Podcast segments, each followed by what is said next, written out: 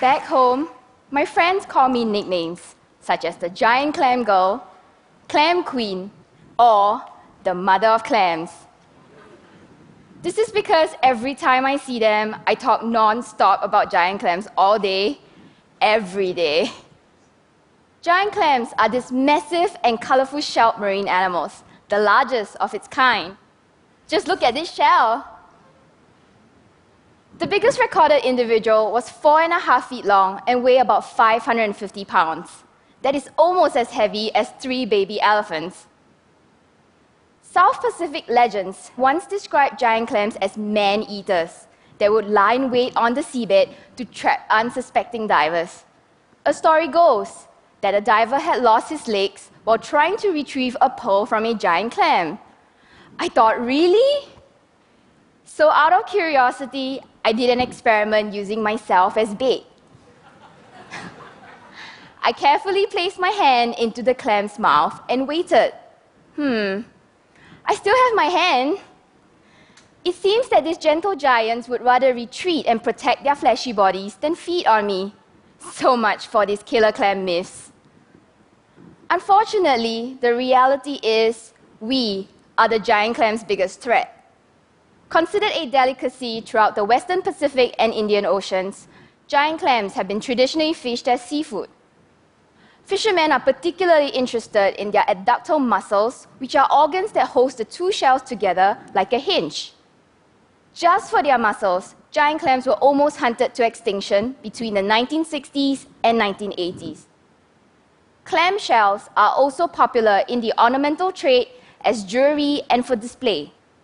In the South China Sea, fishermen went out of their way to collect fossilized clam shells by digging through large areas of coral reefs. These were later carved and sold as so called ivory handicrafts in China. Giant clams, dead or alive, are not safe from us. It's a calamity.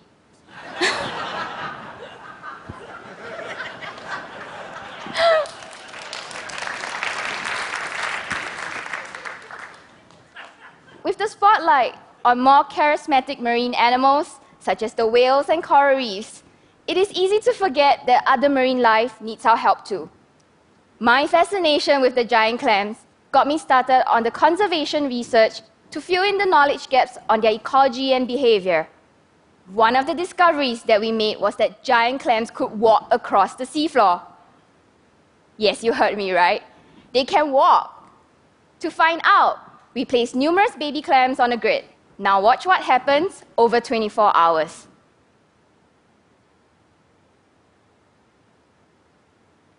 We think that walking is important for getting away from predators and finding mates for breeding.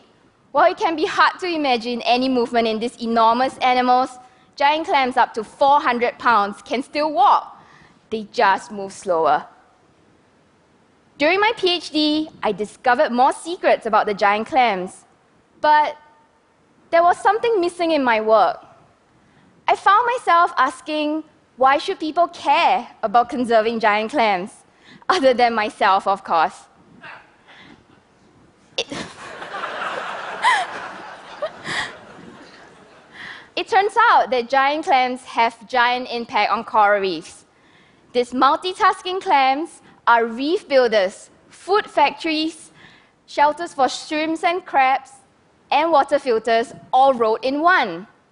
In a nutshell, giant clams play a major contributing role as residents of their own reef home, and just having them around keeps the reef healthy. And because they can live up to 100 years old, giant clams make vital indicators of coral reef health. So when giant clams start to disappear from coral reefs, their absence can serve as an alarm bell for scientists to start paying attention, similar to the canary in a coal mine. But giant clams are endangered. The largest clam in the world is facing the threat of extinction, with more than 50% of the wild population severely depleted. And the ecological benefits of having giant clams on coral reefs are likely to continue only if populations are healthy, making their conservation paramount. So I stand here today to give a voice to the giant clams because I care a whole lot for these amazing animals and they deserve to be cared for. It is time for the giant clams to step out of their shells and show the world that they too can be the heroes of the oceans. Thank you very much.